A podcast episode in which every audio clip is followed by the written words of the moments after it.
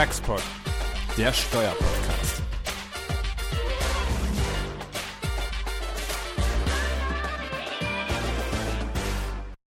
Ja, herzlich willkommen zu unserer ersten Taxpod-Folge des neuen Jahres 2020.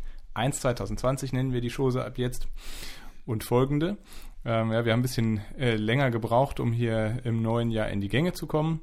Aber ähm, gab ja auch Gründe dafür, hier abzuwarten. Können wir ja gleich im Einzelnen dazu kommen. Wir sitzen hier heute in unserem Studio zu dritt. Ähm, mit uns ist als Gast hier Noemi Strothkemper, die uns nachher aufklären wird über die Neuigkeiten zur Streitbeilegungsrichtlinie, die ja jetzt in äh, ein deutsches Gesetz umgesetzt worden ist. Und mit dabei ist natürlich Jens. Ja, hallo Götz, ich sag auch nochmal Happy New Year, obwohl wir ja schon im Februar sind, ja. aber schadet sicher nicht, ja. Also herzlich willkommen natürlich auch Noemi. Ja, hallo und danke auch äh, von meiner Seite für die Einladung. Ich freue mich hier zu sein. Und bevor wir ähm, hier in unser Expertenthema Streitbeilegungsrichtlinie reingehen, werden wir erstmal noch einen schnellen Überflug über einige Themen ähm, finden, der, die sich so angesammelt haben hier. Genau, so seit, seit Weihnachten, seit unserem Weihnachtstextport mit der Weihnachtsmütze. Genau, sind ein paar Sachen ja passiert. Ja, nicht allzu viel. Also wir hatten ja bei unserem letzten Textport ja schon äh, gemutmaßt, dass das mit der ATAT wahrscheinlich gar nichts mehr wird in 2019. Damit haben wir auch recht behalten. Ja, trotzdem hat das den einen oder anderen nicht abgehalten, da irgendwelche Veranstaltungen zuzumachen und so. Das ist, äh, ja, kann man auch machen zu Gesetzen, die dann nicht kommen. Die Frage ist, kommt es denn doch nochmal jetzt? Und da gibt es halt eben ganz unterschiedliche Äußerungen. Ähm, was wir sagen können, ist, dass der Koalitionsausschuss das Gesetz jetzt nicht so schlecht fand. Und äh, das war vor ein paar Tagen, ist das durch den Koalitionsausschuss gegangen. Was dafür spricht, dass sich hier die CDU mit Änderungswünschen offensichtlich nicht durchgesetzt hat. Das heißt, man muss damit rechnen, dass das Gesetz so ähnlich kommen wird. Was wir gehört haben, ist, dass es trotzdem noch ein paar Änderungen geben wird. Also gerade auch im 15 ASDG gibt es so ein paar Änderungswünsche. Ähm, klar, wir haben natürlich auch ein paar Änderungswünsche, weiß ich nicht, ob die gehört werden. Aber dem vernehmen nach auch das Thema um sechs Außensteuergesetz, also Abschaffung der Stundung, Übergang in diese Ratenzahlungslösung. Das scheint wohl äh, dabei zu bleiben, ja, ähm, aber muss man abwarten. Vom zeitlichen her kann man eigentlich kaum was sagen. Also ich meine, dass sich der Koalitionsausschuss damit jetzt befasst hat, spricht dafür, dass vielleicht doch bald was kommt. Dem Vernehmen nach aber nicht so zeitnah. Also man geht eher davon aus, Mitte des Jahres, vielleicht sogar erst zum Wechsel des Jahres 1.1.2021. Äh, ich hatte auch gehört, dass irgendwie wohl schon Vertragsverletzungsverfahren gegen Deutschland auf dem Weg ist, weil es die ATAT nicht umgesetzt hat. Das war ja auch der Grund dafür, weshalb man das Ding irgendwie im letzten Jahr noch schnell durchbringen wollte. Aber da kann ich auch nichts äh, genaueres sagen. Das heißt, schauen wir mal. Und wenn dann das ATAT-Umsetzungsgesetz da ist, dann beschäftigen wir uns wieder damit. Was ist noch passiert? Einige Urteile. In der Tat. Des BFH, aber auch der Finanzgerichte, die hier sicher ganz interessant sind. Vielleicht mal vorab auch einige Nicht-Urteile. Ja, also interessant ist äh, sicher hier auch eine Einstellung eines Verfahrens. Jens, willst du dazu dich kurz äußern? Ja, wir hatten ja mal einen Textpot dazu gemacht zu der Frage, ähm, wie ist das mit der öffentlichen Hand? Ja, und die ähm, Frage verdeckter Gewinnausschüttung, ähm, wenn man bestimmte Bereiche, also ich sag mal den Bereich, der gut wirtschaftlich funktioniert und der Bereich, der nicht so gut wirtschaftlich funktioniert, im Querverbund subventioniert, gibt es ein Problem. Und ähm, ja, wie gesagt, dazu gab es einen Textport, ich glaube im letzten Oktober vom, von uns, da hatten wir uns schon kritisch geäußert und uns auch gefragt, warum das eigentlich bis zum BFH gehen musste und auch bis zum EuGH. Und möglicherweise haben die Akteure das gehört oder haben auch einfach mal eingesehen, dass das vielleicht nicht so intelligent ist, ähm, das von den Gerichten entscheiden zu lassen und äh, die Kläger haben das jetzt zurückgenommen mit Zustimmung der Verwaltung, sodass das Verfahren beim BFH weggefallen ist, mit der Folge, dass auch der EuGH jetzt nicht mehr entscheiden kann. Aber ja, natürlich, das Vertragsverletzungsverfahren von der Kommission kann natürlich trotzdem noch jederzeit äh, eröffnet werden. Gut, aber die Kommissarin ist deutsch. Ja, da wird Deutschland schon sein Gewicht in die Waagschale werfen, okay. dass es dazu nicht kommen wird. Genau, aber das war jedenfalls schon äh, sehr interessant, ja. Ja, dann vielleicht ein, äh, ein Stapel hier von Verfahren zu äh, Cum-Ex und Cum-Cum ist ganz interessant. Da ist einiges passiert, jetzt auch Anfang des Jahres. Also wir haben hier zum ersten ein, ähm, einmal Äußerungen hier im Strafverfahren, das ja vom Landgericht Bonn läuft. Da geht es ja im Wesentlichen gegen zwei Aktienhändler, wobei die Musik ja insbesondere spielt dabei, ob die Einziehung gegenüber den Banken auch hier durchgeführt werden kann. Und da hat sich der Richter nun klar geäußert dazu, dass er eigentlich überhaupt keine rechtlichen Probleme sieht hier von der Einziehung. Das muss man wohl mal so hinnehmen. Ähm, dann gibt es ein, ähm, ein zur Veröffentlichung noch ausstehendes Urteil des Finanzgerichts Hessen, äh, Kassel, ähm, das sich mit der ertragssteuerlichen Zulässigkeit von Cum-Cum beschäftigt hat. So, das äh, sagt im Wesentlichen, Cum-Cum ist auch unzulässig und zwar aus zwei Gründen. Also vielleicht mal noch zur Erklärung, Cum-Cum Jens, willst du kurz? Ist anders als Cum-Ex. Da geht es nicht um irgendwelche doppelte Erstattungen äh, von äh, Kapitalertragssteuern, sondern im Grunde geht es darum, wie man vielleicht auch in einer ja, Abkommensvergünstigung kommt, die einem ja so bei unmittelbarem Bezug vielleicht nicht zustände und das versucht man dann eben auch über solche Leihgeschäfte hinzubekommen. Sehr verkürzt. Ja, das heißt von der Qualität schon mal ganz, ganz anders als äh, Cum-Ex. Aber dennoch Finanzgericht sagt, also hier das wirtschaftliche Eigentum, das bleibt also bei demjenigen, der die Aktie ursprünglich hatte und nur über den Stichtag verliehen hat. Und äh, gibt auch noch eine Zweitbegründung. 42 AO wäre also auch auf jeden Fall anwendbar und ähm, geht also nicht. Genau, ich glaube, das war eine Entscheidung vom, oder ist eine Veröffentlichung gewesen jetzt hier vom äh, 30. Januar. Das heißt in der Tat ganz äh, ja, bisher nur die Pressemitteilung hier, die da sehr früh gekommen ist. Genau, passt ja im Grunde, muss man sagen, passt das ein bisschen in die ganze Atmosphäre zur Zeit. Ja, ähm, vielleicht noch kurz berichtet, diese ganzen Goldfingerfälle, das heißt der Goldhandel unter Ausnutzung des negativen Positionsvorbehalts. Auch das hat mittlerweile strafrechtliche Konsequenzen. Da gibt es eine Anklage und man versucht auch das eben jetzt zu penalisieren. Ähm, aus meiner Sicht hängt das natürlich von dem einzelnen Sachverhalt ab, ja, ob auch Goldfingerfälle in den strafrechtlichen Bereich kommen können. Ja, aber man muss natürlich schon aufpassen. In dem Fall ging es auch tatsächlich darum, auch Haftbefehle, die erlassen wurden.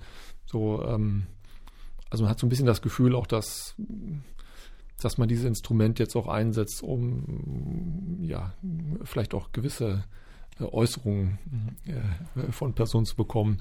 Ich weiß gar nicht, ein Kollege von uns hat mal eine Geschichte erzählt von ähm, einem Mandanten von uns, den man in Amsterdam mal festgenommen hatte. Ähm, und auch da äh, ist das Problem, die Leute werden ja dann nach, ins Gefängnis nach Deutschland transportiert. Und das ist nicht so, dass man da einen Direktflug oder sowas kriegt, sondern da wird man in irgendein Auto gesetzt. Ja, und das fährt dann von Gefängnis zu Gefängnis. So, und der Mann, den haben wir erstmal zwei Wochen nicht zu Gesicht bekommen. Ja, obwohl der natürlich ein Recht auf einen Anwalt hat. Ja, und als er dann hier saß, saß der mit so einem Hells Angel, Hells Angel zusammen in einem Zimmer. Und da lief der Fernseher den ganzen Tag. Und ähm, war klar, wer die Fernbedienung hatte.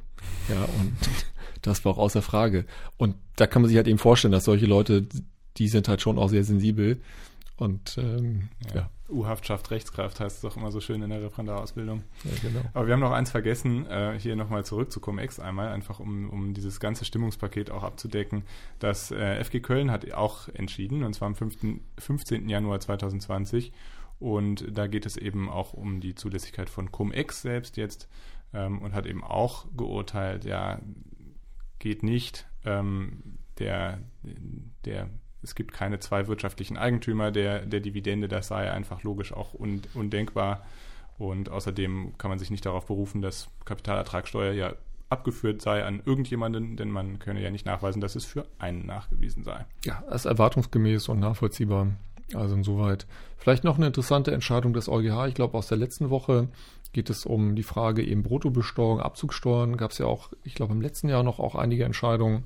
Und ähm, im Grunde muss man sagen, setzt sich da der Trend, der auch äh, vor vielen Jahren schon gesetzt wurde, in dem Bereich setzt sich fort, dass man sagt, also Bruttobesteuerung ist schon in Ordnung. Ja, ähm, auch Abzugssteuern dann. Allerdings äh, nur dann, wenn die, diese Form der Besteuerung ähm, der Nettobesteuerung am Ende jedenfalls mal nahe kommt. Ja, wenn es entsprechende Abweichungen gibt, dann verstößt eben so eine Abzugssteuer auf Bruttobasis äh, gegen EU-Recht, sodass damit eben das Leistungsfähigkeitsprinzip hier nochmal stärker ins EU-Recht hineingetragen wurde.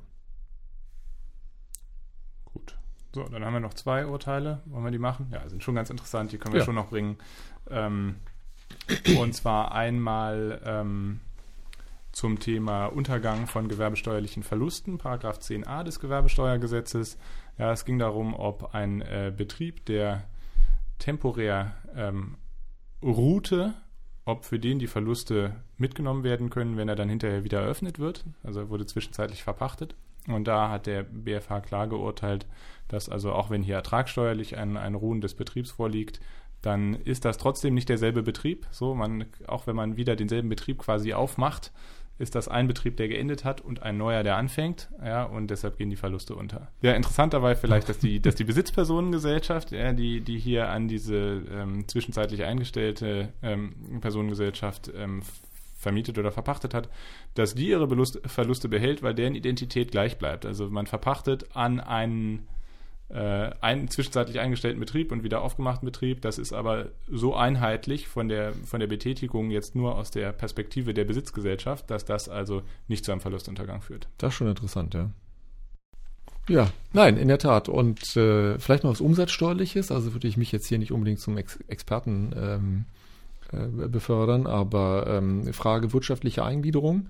Und da ging es um eine Beziehung zwischen, ähm, also umsatzsteuerliche Organschaft, Mutter-Tochter-Gesellschaft, inwieweit jetzt so eine Darlehensgewährung zwischen den beiden eben zur wirtschaftlichen Eingliederung führt. Das hat der BFH in der Entscheidung ähm, verneint. Unter anderem mit der Begründung, dass eben insoweit keine Beteiligung am allgemeinen Markt dann vorliegt. Das ist ja ein Kriterium hier für die Gewerblichkeit, für die Unternehmertätigkeit. Um es ginge um die Dauer und die Intensität des Tätigwerdens, die Höhe der Entgelte, Beteiligung am Markt, Zahl der ausgeführten Umsätze und planmäßiges Tätigwerden und dem Unterhalten eines Geschäftslokals. Genau, das ist natürlich bei so Darlehensbeziehungen klar, wenn ich nur ein Darlehen gebe, wird das schwierig. Das heißt, das muss man wohl ein bisschen mit höherer Intensität machen. Wie gesagt, was ich interessant fand oder die Frage, die sich uns gestellt hat, ist eben diese Betätigung am Markt. Ähm, ob das auch heißt, ich muss mich wirklich an Dritte wenden. Und da gibt es ja unterschiedliche Dinge. Also dieses Beteiligung am allgemeinen Marktgeschehen, das finden wir ganz häufig. Ja, das finden wir im ASDG, das finden wir im ESDG, natürlich bei Gewerblichkeit in jedem Fall. Wichtig ist, dass im 50D3 ESDG gibt es das auch. Und ähm, also über diese Anti-Treaty-Shopping-Regelung. Da gibt es ein BMF-Schreiben dazu. Und da sagt das BMF eindeutig, dass auch konzerninterne Leistungsbeziehungen, also keine Beteiligung am Markt außerhalb ähm, äh, des Konzerns, dass auch das eine Beteiligung am Marktgeschehen ist. Ja, sodass das hier, wenn man so Blick auf Einheit der Rechtsordnung. Ja. ja, interessant, weil für unsere Fälle von 6a, bei denen ja die Urteilsbegründungen auch noch ausfällen, aus, ausstehen, da hat der BFH ja auch gesagt, ähm, umsatzsteuerlicher Unternehmer ist nicht erforderlich für das herrschende Unternehmen. Ja, Beteiligung am Markt über seine Tochtergesellschaften reicht für 6a aus. Also es ist schon interessant, dass wir dann hier überall eigentlich unterschiedliche Definitionen von diesem Tatbestandsmerkmal haben. Sehr ja. interessant. Haben wir nicht noch eine Entscheidung vergessen, ja, Götz? die wichtigste. Die, äh, die, Weiß nicht, ob es die äh, wichtigste war. Die 1 ASTG-Entscheidung.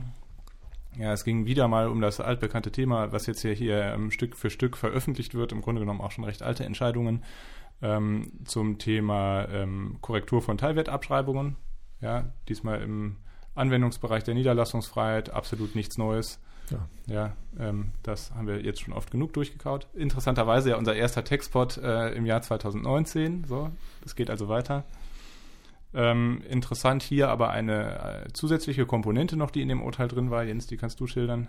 Genau, da ging es um die verdeckte Einlage von Wirtschaftsgütern in eine ausländische Gesellschaft und da war die Frage, ist das eigentlich eine Geschäftsbeziehung, ja oder nein? Und ähm, da sagt der BFH, das ist eine Geschäftsbeziehung und auch eine Korrektur dann, jedenfalls eine Einlage zu Buchwerten, kann insoweit auch ähm, korrigiert werden, macht das auch über 1 ASDG und nicht über die verdeckte Einlage.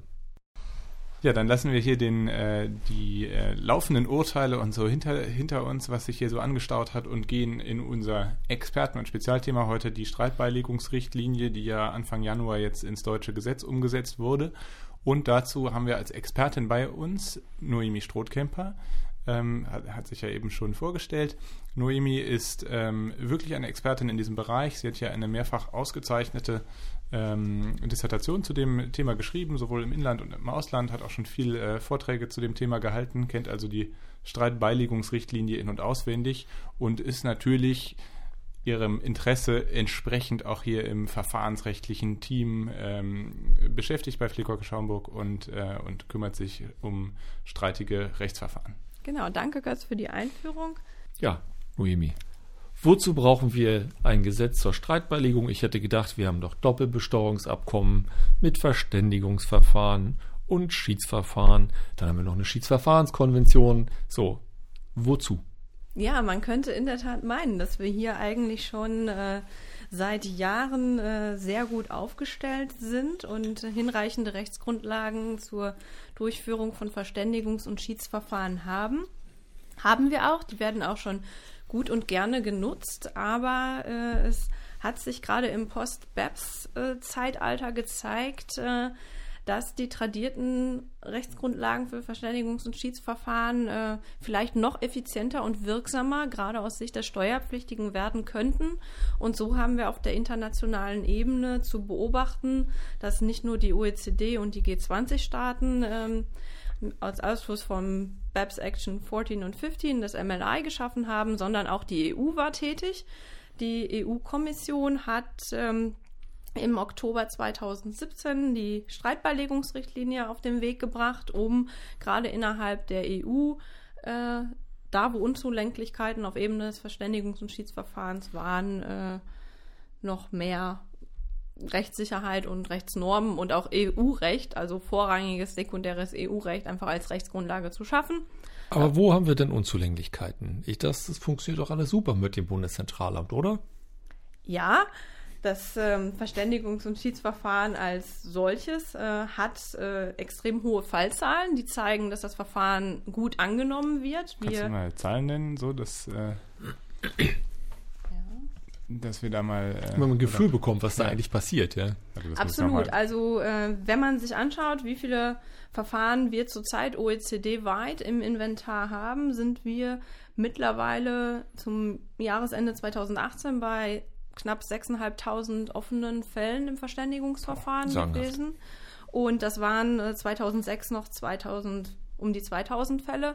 Also äh, Sind das überwiegend TP-Fälle oder auch anderes? Nein, das sind äh, sowohl sonstige Auslegungskonflikte, aber auch Verrechnungspreiskonflikte. Ungefähr hält sich das die Waage. In Deutschland sind äh, sonstige Konflikte, haben etwas die Überhand, etwas mehr als Verrechnungspreiskonflikte. Weltweit bezogen haben wir ein bisschen mehr Verrechnungspreiskonflikte als sonstige Auslegungsstreitigkeiten nach DBA.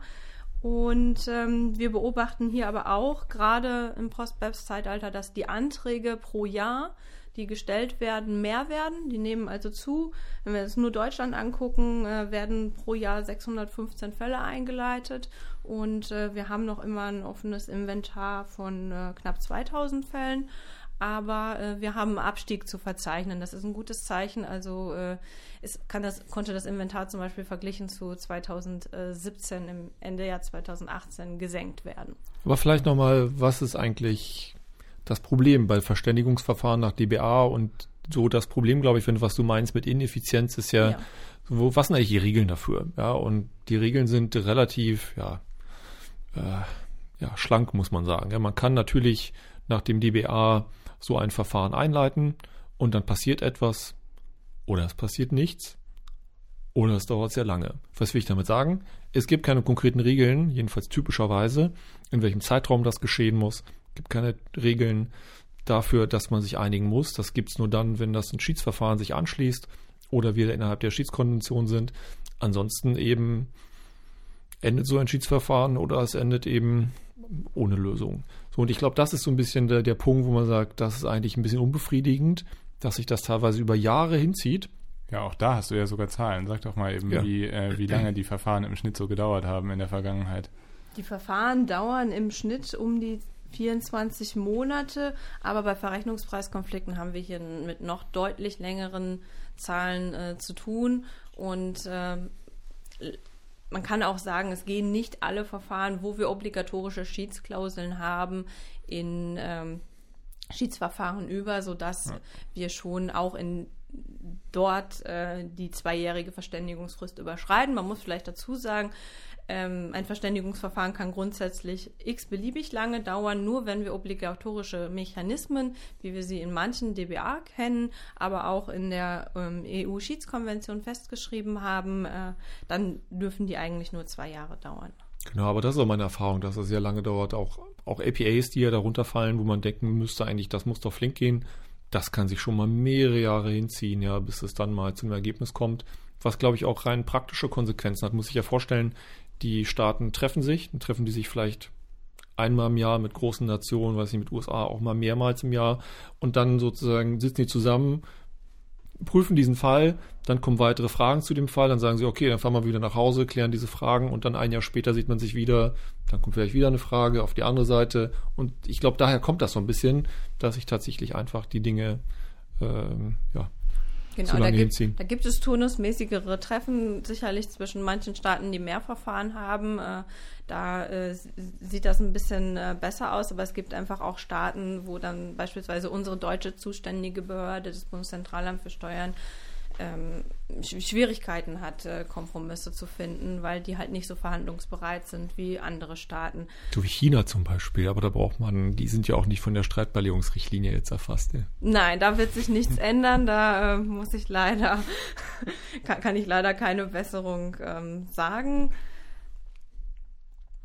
Ja, das heißt, was kommt jetzt neu durch die Streitbeilegungsrichtlinie. Genau, die Streitbeilegungsrichtlinie, wenn wir uns die Streitbeilegung innerhalb der EU anschauen, das heißt, äh, wenn wir einen Doppelbesteuerungskonflikt, also im, im Abkommensjargon eine abkommenswidrige Besteuerung haben zwischen zwei Mitgliedstaaten, konnte man innerhalb der EU unabhängig von den DBA, die die Staaten hatten, äh, auf Grundlage der EU-Schiedskonvention Verfahren einleiten.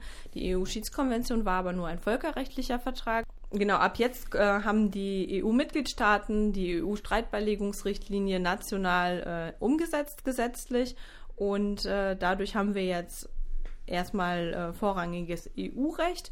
Im Unterschied zur EU-Schiedskonvention haben wir jetzt einen erweiterten Anwendungsbereich. Man muss wissen, die EU-Schiedskonvention konnten wir nur auf Einkünfte, Zuweisungskonflikte betreffend verbundene Unternehmen oder einem Stammhaus und seiner Betriebsstätte anwenden. Insofern waren wir da gebunden im Anwendungsbereich und mussten darüber hinausgehend, wenn wir eine natürliche Person waren, aber auch wenn wir ein Unternehmen waren äh, und sonstige Auslegungskonflikte nach anderen Abkommensartikeln äh, zu klären hatten, brauchten wir die DBA weiterhin. Jetzt ist der Anwendungsbereich komplett geöffnet worden nach der ähm, EU-Streitbeilegungsrichtlinie und dem deutschen EU-Doppelbesteuerungsstreitbeilegungsgesetz. Ähm, denn es können auch natürliche Personen und Unternehmen sämtliche Konflikte anhängig machen. Gerade in Bezug auf Einkünfte, Zuweisungskonflikte beispielsweise zwischen einem Stammhaus und äh, seiner Betriebsstätte hat das einen Vorteil, wenn wir früher sowohl über die Existenz einer Betriebsstätte gestritten haben, wenn die Staaten da unterschiedliche Auffassungen waren und darüber hinaus der Höhe nach die Einkünfte ähm, auch unterschiedlich zuweisen wollten, mussten wir zwei Verständigungsverfahren führen. Also eins aussetzen und dann erstmal nach DBA über das Bestehen der Betriebsstätte entscheiden. Und wenn das entschieden war, dann konnte man erst nach der Schiedskonvention dann die, ähm, die, die, die Einkünftezuweisung der Höhe nachklären. Und das würde jetzt beispielsweise ein Beispielsfall sein, was durch die Streitbeilegungsrichtlinie leichter wird, äh, indem man einfach nur ein Verfahren machen kann. Wenn man sich das Gesetz hier mal so anguckt, also es ist ja zumindest mal so für einen deutschen Juristen irgendwie gut, gut zu lesen. Ja, klare, klare Merkmale, klare Zulässigkeitsbedingungen, klar, klare Verfahrensabschnitte. Ähm, also muss ich sagen, da würde man in der Rechtsanwendung auch jetzt, wenn ich jetzt unmittelbar damit noch nichts zu tun habe, durchaus klarkommen. Aber vielleicht äh, willst du uns mal einmal so durch die Verfahrensabschnitte durchführen, dass du einmal so schilderst, wie so ein, wie so ein Verfahren eigentlich tatsächlich abläuft. Ja, ja und in welchem Zeitrahmen sich das dann vollzieht. Ja. Sehr gerne. Hierbei könnten wir ja vielleicht auch kurz gegenüberstellen, was früher vielleicht in den herkömmlichen Verfahren schwierig war, und daran aufzeigen, was jetzt durch die Streitbeilegungsrichtlinie und die Umsetzungsgesetze besser geworden ist. Vielleicht vorab kurz. Äh, die Streitbeilegungsrichtlinie erlaubt erst die Durchführung von Verständigungs- und Schiedsverfahren für Steuerjahre ab 2018 für Anträge, Anträge, die ab dem 1. Juli 2019 gestellt werden. In Deutschland könnte man jetzt irritiert sagen, aber das deutsche Gesetz ist doch erst seit dem 13. Dezember 2019 in Kraft. Ja, das ist richtig, aber wir haben hier ein rückwirkendes Inkrafttreten. Wir hatten für den Übergangszeitraum für die, in der die Umsetzungspflicht eigentlich schon abgelaufen war, nämlich ab dem 1. Juli 2019 hatten wir ein BMF-Schreiben, was erlaubt hat, dass in Deutschland schon Anträge unmittelbar äh, gestützt auf den Regelungsgehalt der Richtlinie auch ohne ein Anwendungsgesetz ähm, äh, darauf hätten gestützt werden Sowas können. könnten wir und für die ATAT auch mal gebrauchen. so Ja, ein nur dass das nicht funktioniert. Das ATAT ist eher was Belastendes, das ist hier was Begünstigendes. Jedenfalls, was ich bisher so gesehen habe von der ATAT. Und, ähm, und man muss auch sehen, Noemi, wenn die wollen, können die auch für frühere Zeiträume das zulassen, ja. Könnten die, aber da ist leider auch die Richtlinie sehr unkonkret gewesen. Aber das Gesetz lässt es zu. Das Gesetz lässt es zu. Wer hätte sich da wünschen können, dass der deutsche Gesetzgeber vielleicht gesagt hätte, unter wie und welchen Bedingungen, aber dadurch, dass die Richtlinie hier so unkonkret war, möchten sich die Staaten nicht wirklich trauen, jetzt Vorgaben zu geben, wa- was ein geeigneter Altfall gewesen wäre. Also mit den Altfällen ist nicht damit zu rechnen, dass die Staaten das wirklich im Einvernehmen erweitern. Da haben wir bislang noch nichts zu gehört. Okay, dann, dann lassen wir jetzt mal die Anwendungsfragen und so beiseite, sondern gehen einfach mal wirklich in den, in den Fall rein ähm, und gehen vielleicht einfach mal so, so einen Lebenszyklus von so einem Verständigungsverfahren durch, damit auch alle Zuhörer mal wissen, wie das eigentlich so abläuft. Also Situation 1, wir haben hier eine Doppelbesteuerung aufgrund einer unterschiedlichen Abkommensauslegung. So, was passiert als erstes? Man bekommt. Genau, du bist hier in Deutschland, Götz, genau. Ich bin hier in Deutschland. genau, bist von einer Doppelbesteuerung betroffen als natürliche Person. Was muss, was kannst du machen, um da in die Streitbeilegung zu kommen? Also ich bekomme also hier äh, meinen Bescheid von der von der deutschen Behörde und da ähm, werde ich besteuert und ich, äh, ich laufe eben hier in die Doppelbesteuerung. Ich bekomme noch den Bescheid von der ausländischen Behörde Aus Frankreich. Äh, eben aus Frankreich zum Beispiel, dass ich da auch besteuert werde. So. Und jetzt? Noemi, was mache ich denn jetzt? In dem Zeitpunkt, in dem der Steuerpflichtige feststellt, dass auch äh, ein zweiter Staat äh, das gleiche Steuersubstrat besteuern möchte, in dem, erst ab dem Zeitpunkt fühlt sich der Steuerpflichtige in der Regel beschwert. In Deutschland wurden idealerweise erstmal ein Einspruch und äh, gegebenenfalls, wenn eine Einspruchsentscheidung schon da war, ein Klageverfahren eingeleitet, um hier äh, den Eintritt der Rechtskraft zu verhindern. Aber das Problem am nationalen Rechtsschutz ist ja, du kannst dir im Zweifel ein nationales Urteil erwirken, das kann aber auch gegen dich ausgehen, sodass die deutsche Besteuerungsmaßnahme bestätigt wird und dann hättest du trotzdem die Doppelbesteuerung. Und diese missliche Lage können halt internationale Verständigungs- und Schiedsverfahren ausräumen, indem sie erlauben, dass sich die zwei Staaten, die entgegen des Abkommens doppelt besteuert haben, an einen Tisch setzen und versuchen, diese Doppelbesteuerungssituation auszumerzen. So, Das also heißt, jetzt, wie mache ich das? Wie Der geht's jetzt? Steuerpflichtige hat drei Jahre Zeit ab dem Zeitpunkt, in dem die zweite Besteuerungsmaßnahme eingetreten ist. Was ist die zweite Besteuerungsmaßnahme? Also der zweite VA aus dem Ausland. Genau. Okay. Also Ja. wenn beide da sind, kann man sofort loslaufen, aber man kann auch noch drei Jahre abwarten. Okay, also wir warten den späteren ab, so dann Oder? können wir. Ja, Moment. Oder wenn man weiß, dass einer droht, kannst du auch schon. Aber Okay. dann läuft die Dreijahresfrist noch nicht. Okay, aber wir haben eine Dreijahresfrist. Mhm. Genau. Haben wir nach den meisten Abkommen und auch nach der Streitbeilegungsrichtlinie eine Dreijahresfrist, in, innerhalb derer wir ein Verständigungsverfahren oder in dem die betroffene Person ein Verständigungsverfahren einleiten muss. Was Die- passiert mit unseren Rechtsbehelfen? Die nationalen Rechtsbehelfe können erstmal parallel laufen. Das, Ja. das Verständigungsverfahren läuft un unbeschadet nationaler Rechtsbehelfe ab. Aber es empfiehlt sich in der Regel oder entspricht auch der Staatenpraxis, dass ein Verfahren unterbrochen wird. So muss der Steuerpflichtige sich entscheiden, möchte er ein eingeleitetes Verständigungsverfahren unterbrechen oder das nationale Klageverfahren. Und weil er in der Regel mit dem internationalen Verfahren jetzt erstmal Erfolg haben möchte, werden in der Regel die äh, nationalen Sachen einvernehmlich ruhend gestellt. Okay, also wir stellen das Klageverfahren ruhen und jetzt sozusagen, wie geht's jetzt weiter? Mache ich denn jetzt ein Verständigungsverfahren nach dem nicht ganz so schön durchnummerierten DBA mit Frankreich oder nach der EU-Schiedsverfahrenskonvention? Wahrscheinlich nicht, weil Götz ist ja als natürliche Person beschwert. Oder mache ich gleich hier dieses Streitbeilegungsgesetz? Dem Steuerpflichtigen stehen alle Möglichkeiten offen. Er hat ein Wahlrecht. Äh, Das war schon immer der, nach der Schiedsverfahrenskonvention dort in Artikel 15 niedergelegt, aber auch unser BMF-Schreiben bestätigt das. Aber er muss sich für eines dieser äh, Verfahren entscheiden. Ähm, das Aber ist das heißt, wenn wir die jetzt hier haben, die Streitbeilegungsrichtlinie beziehungsweise die Umsetzung, dann würden wir uns doch wahrscheinlich hier auf diesen rechtssicheren Raum bewegen, oder? Das wirkt doch jetzt so, Also wäre Ja. das vorteilhaft? Es ist, es ist letztlich eine Abwägungsentscheidung im Einzelfall, welches Rechtsinstrument man nimmt. Wir werden, wenn wir uns jetzt die einzelnen Verfahrensebenen und Etappen anschauen, wird man äh, sehen, dass man ähm, gewisse Für und Wider hat. Jetzt in unserem Fall, wir hatten gesagt, wir haben ein Doppelbesteuerungsabkommen mit Frankreich. Das ist schon ein DBA, wo wir selbst äh, ans Verständigungsverfahren angedockt ein ergänzendes verbindliches Schiedsverfahren haben. Wir haben daneben die EU-Schiedsverfahrenskonvention. In diesem konkreten Fall haben, sind wir aber ja eine natürliche Person.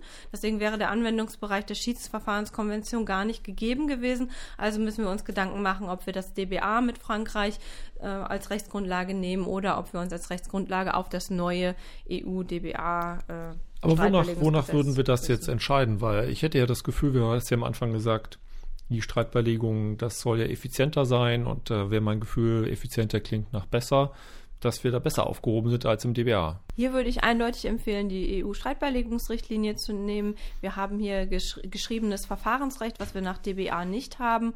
Und äh, hier kann der Steuerpflichtige sich anhand der Vorschriften durchhangeln, hat verbesserten Rechtsschutz, äh, wenn irgendwas schief geht, dass er das Verfahren durchsetzen und auch abschließen kann. Okay, und gehen auch irgendwelche Risiken damit einher? Also kann er auch was falsch machen, quasi das Verfahren zu wählen? Ja, man muss aufpassen, dass man einen zulässigen Antrag stellt, denn ähm, das Verfahren ist ja vorrangig, hatte ich schon erwähnt. Wenn er sich einmal für dieses Verfahren entschieden hat, kommt es darauf an, dass er auch wirklich einen zulässigen Antrag und einen begründeten Antrag stellt, weil wenn er zum Beispiel für Altjahre einen Fall einreichen würde, der äh, offensichtlich nicht zulässig wäre, könnte es sein, dass andere Verständigungsschiedsverfahren präkludiert wären. Das Okay, alles wäre dann- fatal. Das heißt also, auf jeden Fall auf die neue Streitbeilegungsrichtlinie gehen und sich dann gut beraten lassen, damit nichts schief geht. So Genau. sieht's aus. So, und dann hast du diesen Antrag eingereicht. Du sagst also hier, ich werde doppelt besteuert, ich hätte gerne eine Lösung. Mal so vereinfacht. So, was passiert jetzt? Ja, der Antrag, den äh, die betroffene Person also gestellt hat, fristgerecht und auch die ganzen Unterlagen eingereicht hat, die man so mit einreichen muss, äh, dann ist, war bislang einfach schon äh, durch die zuständige Behörde bei im Ansässigkeitsstaat, wo der Antrag einzuleiten war, war zu prüfen, ob der Antrag zulässig und begründet war. Das ist jetzt in der Streitbeilegungsrichtlinie mehr ausgeregelt und nennt sich Beschwerdeverfahren. Die Streitbeilegungsbeschwerde, die ist hier an beide Mitgliedstaaten zu richten.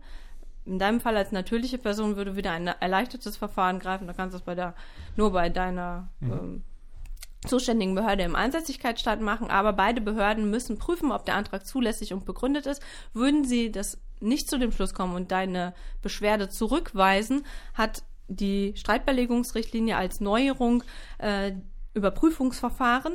Wenn beide zuständigen Behörden ablehnen, geht die Sache vereinfacht gesprochen an die nationalen Gerichte, die prüfen müssen, ob sie die Zurückweisung bestätigen oder ob sie sagen, der Antrag war zulässig und begründet. Würde nur ein Staat äh, sagen, der Antrag war äh, nicht begründet, dann würde der beratende Ausschuss, den wir von der Schiedskonvention kennen, Wer ist das? Der beratende Ausschuss, das sind äh, Schiedsrichter, die sich zusammensetzen und im Prinzip äh, die Frage nochmal selbst ähm, judizieren. Und ähm, da könnte somit erreicht werden, dass ein Antrag, der zurückgewiesen wurde, doch als zulässig angesehen würde. Und dann erreichen wir die Ebene des Verständigungsverfahrens, es sei denn, ein Staat gelangt unilateral zur Abhilfe. Okay, ja, und hier muss man ja auch sagen, die Zurückweisungsgründe, die ergeben sich ja ganz klar aus dem Gesetz so, das äh, wirkt mir eigentlich so, als könnte man da Sicherheit Genau, erzielen, wir brauchen einfach einen fristgerechten Antrag, der mit allen Informationen fristgerecht eingereicht wird, wenn nachgefragt wird, innerhalb von drei Monaten. Und äh, zusätzlich muss es sich natürlich um einen Streitfall im Sinne der Richtlinie halten. Und dann hat, haben die zuständigen Behörden, ist vielleicht auch eine neu, wichtige Neuerung noch zu sagen, sechs Monate Zeit, um diese Beschwerdeentscheidung zu treffen. Und dann ist das Verfahren auch einzuleiten. Okay. Das war früher nicht so. Früher hatten wir diese, Beschleu oder nach DBA haben wir diese Beschleunigungsmechanismen und diese Fristvorgaben nicht gehabt. Okay. Das wirkt ja dann tatsächlich wie eine Verbesserung hier. Gut, dann sind wir im Verständigungsverfahren. Was passiert jetzt?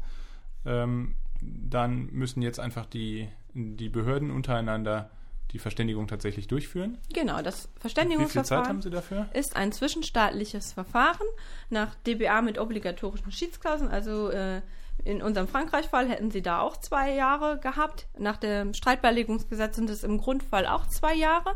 Das, die zwei Jahre können aber verlängert werden, wenn eine zuständige Behörde dies möchte und begründet. Das äh, muss nicht mal abgestimmt werden. Das äh, ist, wie das deutsche Gesetz umgesetzt wurde, einfach durch eine zu, der zuständigen Behörden äh, machbar und äh, geht auch automatisch in Deutschland um ein Jahr, nicht nur um bis zu ein Jahr. Also kann es sein, dass wir hier vielleicht mit längeren Verständigungsverfahren zu rechnen haben. Das wird aber abzuwarten sein, wie sich da die äh, Praxis entwickelt. Vielleicht möchte ich noch eine andere Anmerkung hier, wo man vorsichtig sein muss. Wir hatten ja schon eingangs gesagt, nationale Rechtsbehelfe legt man in der Regel ein und stellt diese ruhend.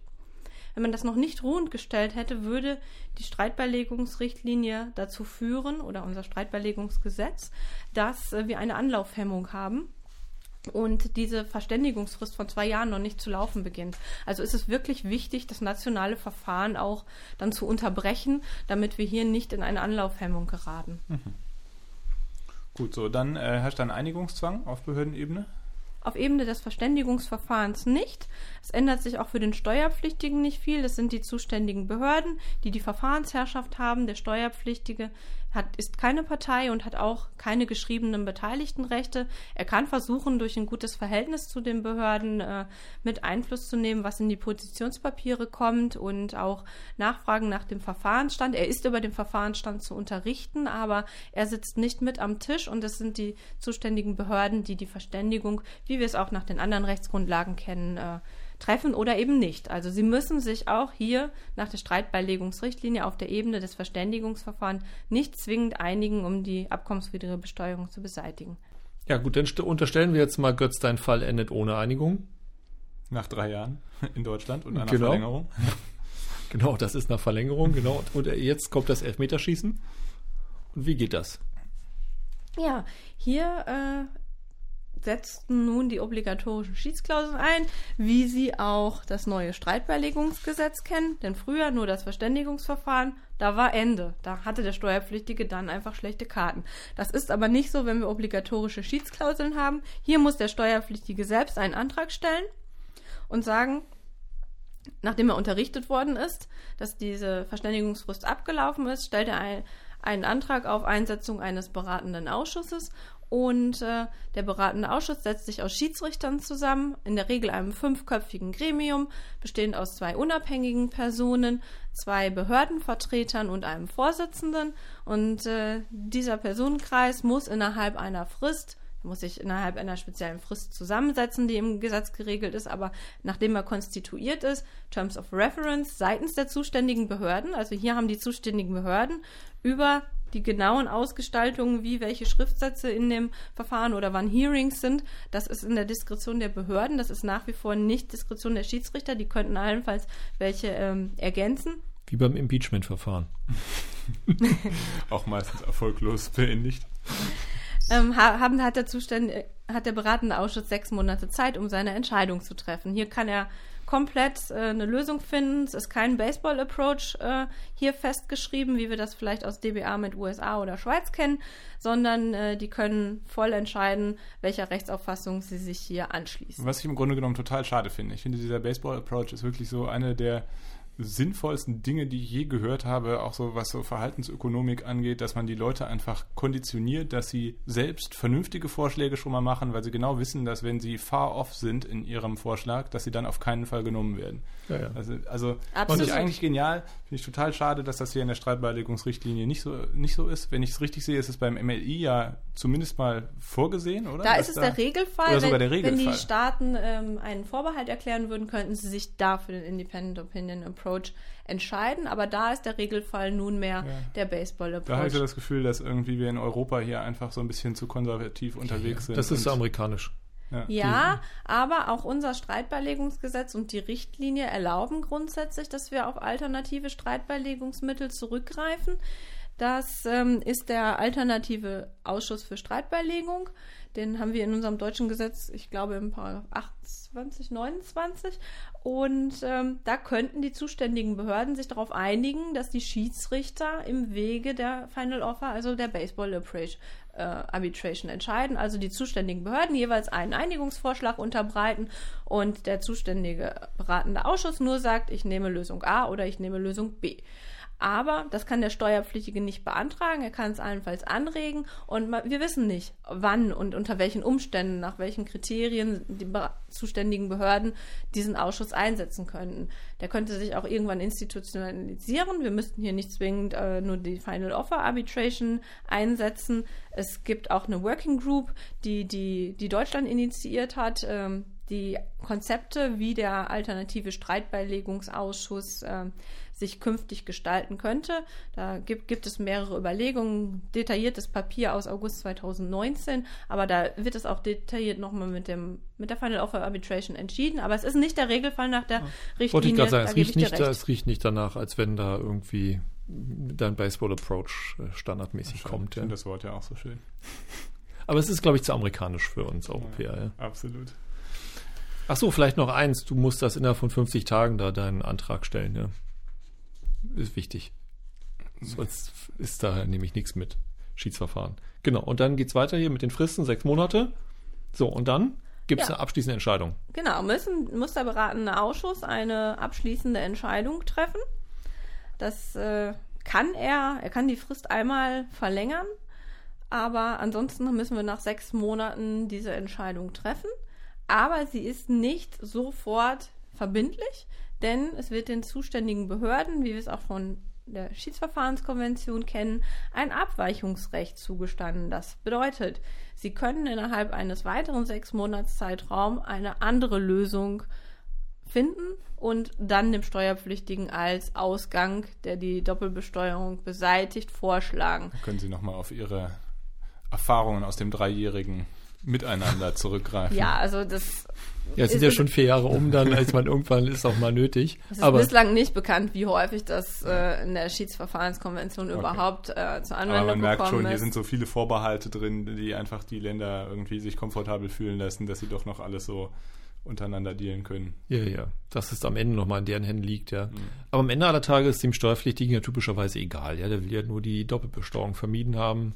Wo er besteuert, klar, spielt auch eine Rolle, aber ist nicht ganz so kriegsentscheidend, jedenfalls nicht in Europa. Sie dann aber auch nur vermieden, wenn er diese Entscheidung annimmt, wenn er, wenn er zustimmt. Und eine Zustimmung ist auch weiterhin, wie wir das schon früher kannten, da an die Verpflichtung geknüpft, dass er anhängige Rechtsbehelfe zurücknimmt oder wenn solche noch nicht anhängig waren, aus irgendwelchen Gründen er auf deren Einlegung verzichtet. Da ist er hier auch gebunden, diese Erklärung innerhalb einer Frist, ich glaube es sind 60 Tage, zu erklären, damit dann die, die Steuerungsmaßnahmen entsprechend angepasst werden können. Dafür haben wir ja national in der Abgabenordnung eine Ablauf- oder äh, Ablaufhemmung 175a äh, AO. Innerhalb von einem Jahr sind die Bescheide dann zu ändern.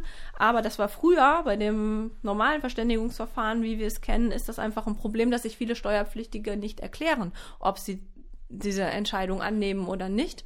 Und hier ist jetzt auch vielleicht auch aus Sicht der Behörden dann äh, das Streitbeilegungsgesetz eine Hilfe, dass sie schneller Klarheit kriegen müssen, ob diese Lösung nun umgesetzt werden muss oder nicht. Aber Götz ist damit nicht einverstanden. Götz sagt, das reicht mir nicht. Vier Jahre, das war jetzt einfach viel zu kurz. Ich habe noch Kraft. Und jetzt?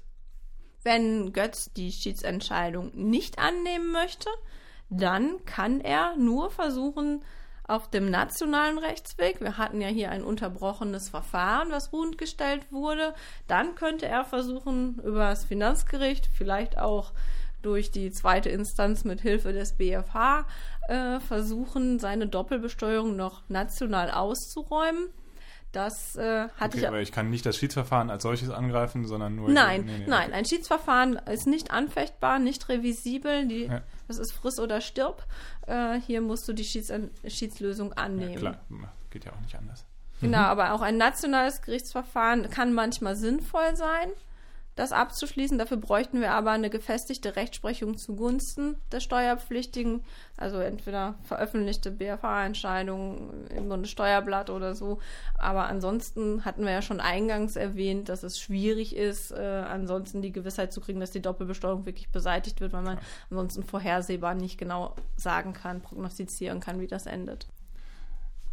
Alles klar, habe ich, hab ich jetzt verstanden. Also ich könnte hier jetzt noch national weiter agieren. Ähm, aber ich würde noch gerne einmal zurückkommen zu der Frage, die wir am Anfang schon hatten. Wenn, wenn wir jetzt, also ich bin der Steuerpflichtige jetzt in der Situation, dass ich mich sowohl auf die EU-Schiedskonvention berufen könnte, als auch auf die neue Streitbeilegungsrichtlinie, weil ich nämlich nicht Götz Kempelmann, sondern die Götz GmbH bin. Dann, welches von beiden Verfahren würdest du denn hier empfehlen? Also gibt es hier Unterschiede? Was sind die Vorteile jetzt, die mit der Streitbeilegungsrichtlinie einhergehen? Mit der Streitbeilegungsrichtlinie geht einher, dass wir eine Stärkung im Rechtsschutz haben, weil der Steuerpflichtige einfach im Rahmen des Zugangs zum Verfahren viel, viel äh, geschriebenes Recht zur Hand hat und auch Rechtsschutzmöglichkeiten.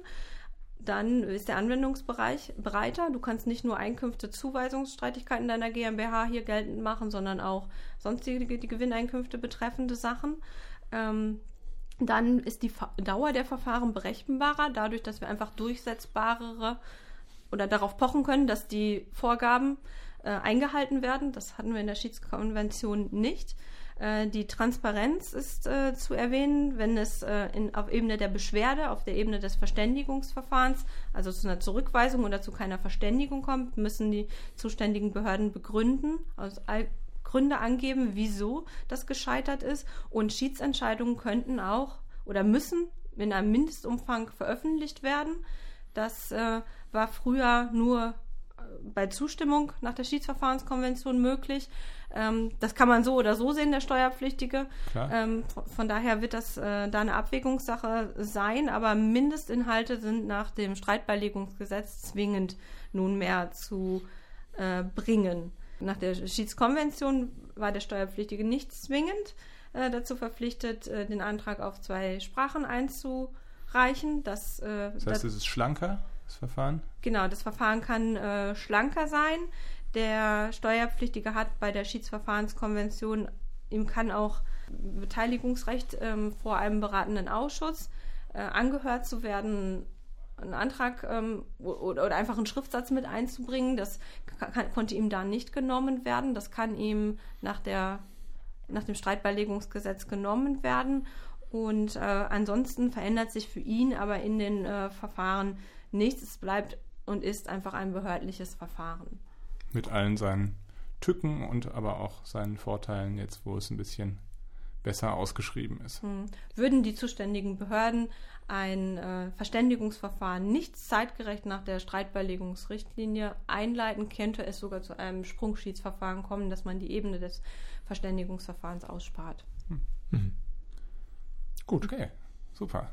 Ja, dann würde ich sagen, das war einmal ein am praktischen Fall hier einmal durchgegangen. Ich glaube, das ist tatsächlich ganz gut gewesen, weil man sich ja unter diesen äh, abstrakten äh, Dingen und Rechtsbehelfen auch oft gar nichts vorstellen kann, wenn man nicht zufälligerweise so sehr Verfahrensrecht auch in seiner Praxis betreibt, dass man das ständig vor Augen hat. Also deshalb war das, glaube ich, echt super hilfreich. Dir ganz, ganz herzlichen Dank für deine Einblicke hier. Sehr gerne. Und dann hoffen wir, dass bis zum nächsten Textport nicht wieder so viel Zeit vergeht. Ganz sicher nicht, aber es liegt ja nicht an uns, sondern an den Gerichten, ja, ja. am Gesetzgeber. ja, tschüss.